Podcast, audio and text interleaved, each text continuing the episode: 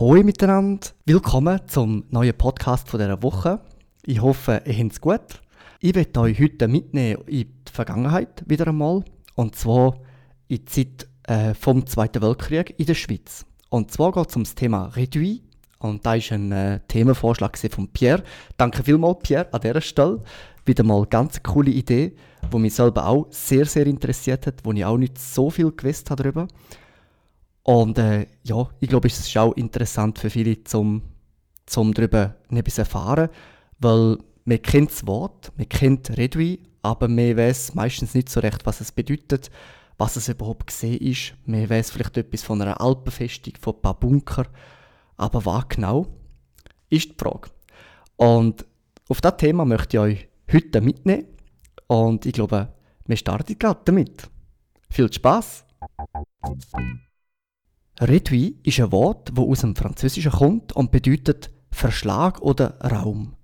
In der Schweiz aber bezeichnet es ein System aus militärischen Verteidigungsanlagen, wo während dem Zweiten Weltkrieg im Alpenraum gebaut worden ist. Es ist der Inbegriff vom Widerstand gegen Deutschland gesehen. Die Idee von einem Réduit im Schweizer Alpenraum ist schon im 18. Jahrhundert entstanden und in der ersten Hälfte vom 19. Jahrhundert wiederholt diskutiert worden. Kurz nach der Eröffnung der Gotthardbahn hat man 1886 mit dem Bau von einer Festung am Alpenübergang angefangen.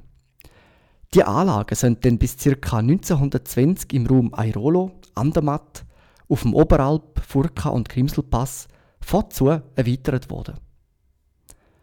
Nach dem Ende des Ersten Weltkriegs hat der Schweizer Generalstab aber keine Notwendigkeit mehr gesehen, sich auf einen grossen Angriff vorzubereiten. In der Zwischenkriegszeit ist mehrheitlich die Meinung vertreten worden, solche Befestigungen hätten ihre militärische Bedeutung verloren. Die Richtung der französischen Maginot-Linie ab dem Jahr 1930 und ähnliche Anlagen haben aber beim Schweizer Militär den Gedanken zum festigen Bauen wieder aufleben lassen. 1934 hat man den Bundesrat aufgefordert, den Befestigungsanlagen mehr Beachtung zu schenken.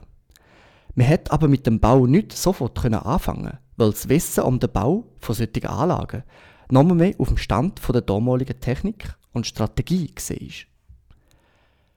Erst 1937 ist die Schweiz wieder parat gewesen, um nach dem Stand der Technik entsprechende Befestigungsanlagen zu errichten.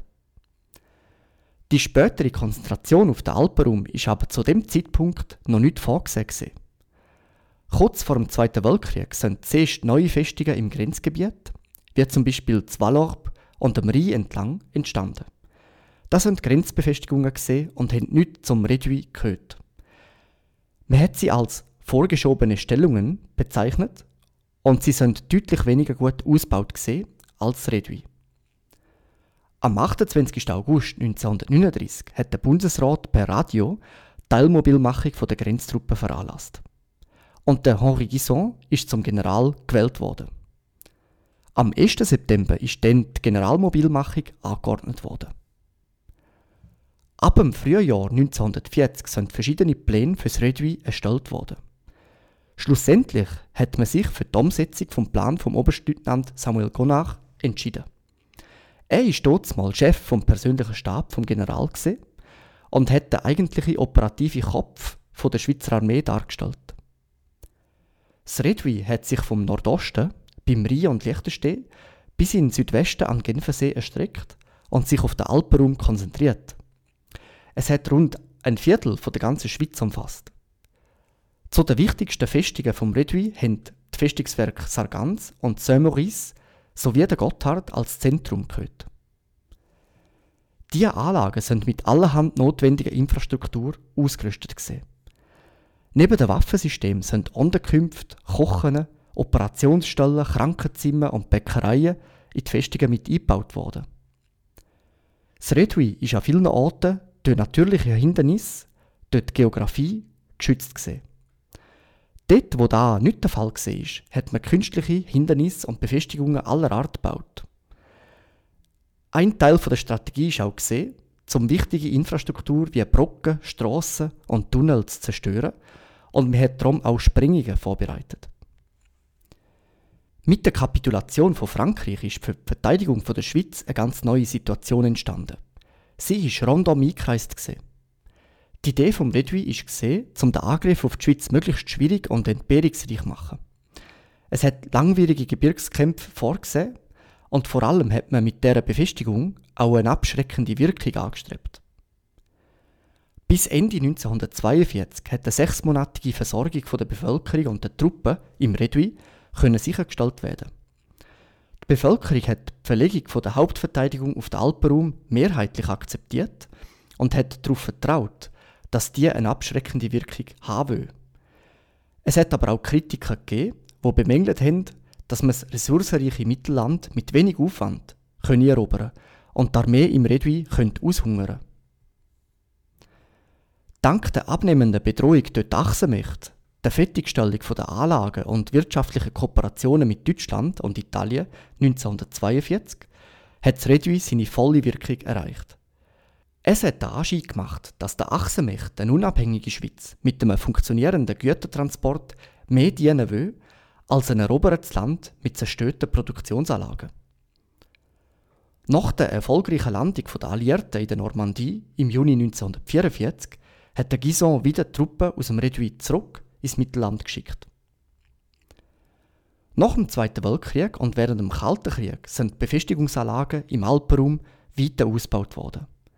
Die grosse Anzahl Leute, die für den Betrieb notwendig war, ein grosses Festungswerk hat rund 100 bis 600 Mann Besatzung ist ab 1990 kein Verhältnis zum eigentlichen Nutzen mehr gestanden. Im Zug von der Armeereform von 1995 sind dann viele Anlagen zurückgebaut worden. Einige wenige sind in Museen umgewandelt worden und können besichtigt werden. Ja, da ist jetzt der kurze Ausdruck aus der Geschichte, aus der Geschichte vom Redui. ich hoffe, es ist interessant gewesen. Wir können natürlich noch viel, viel mehr erzählen darüber. Wenn ihr eine Episode 2 wollt, lasst mich es einfach wissen. Äh, ich will sicher noch gerne ein bisschen mehr in dem Thema nachforschen. Aber da ist so sicher das Grobe so, was passiert ist in dieser Zeit. Äh, ja. Und wie es der Schweiz so gegangen ist, auch im Zweiten Weltkrieg. Ich denke, wir haben einfach auch mega viel Glück gehabt. Muss man vielleicht schon auch sagen. Ja, dann hoffe ich, es ist interessant gewesen. Wenn ihr Transkript lesen wollt, wie immer, die sind auf meinem Patreon. Äh, wenn ihr mir noch nicht folgt auf YouTube oder Spotify, macht doch da bitte. Ich würde mich darüber freuen. Und äh, ja, dann wünsche ich euch noch eine schöne Woche. Viel Spaß, macht's gut und bis zum nächsten Mal.